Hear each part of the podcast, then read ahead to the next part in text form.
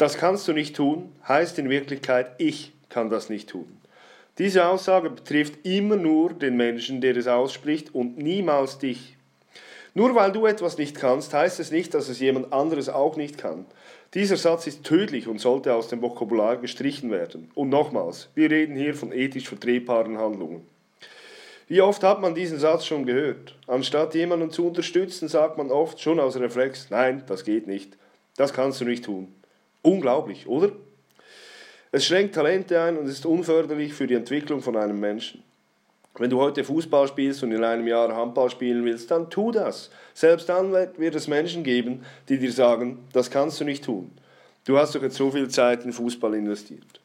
Warum gönnt man Menschen nichts? Nur weil man selber auch nicht unterstützt wird? Schade. Fakt ist, das ist ein Persönlichkeitskiller und darf nicht verwendet werden, in keiner Art und Weise. Kannst du dir vorstellen oder hast du es mal erlebt, dass man dich unterstützt mit einer Idee, einem Vorhaben? Das ist ein geiles Gefühl. Du kannst fast alles tun und machen in deinem Leben, solange es ethisch vertretbar ist. Menschen neigen dazu, immer alles Negative zuerst zu sehen.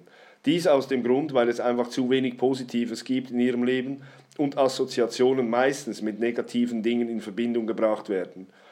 Siehe mein Bison-Programm dazu. Ich ziehe um nach Australien, wird in acht von zehn Fällen kommentiert mit, das kannst du doch nicht tun, gefolgt von, was ist mit deinem Job und deinem Leben hier? Ich würde das Risiko nicht eingehen.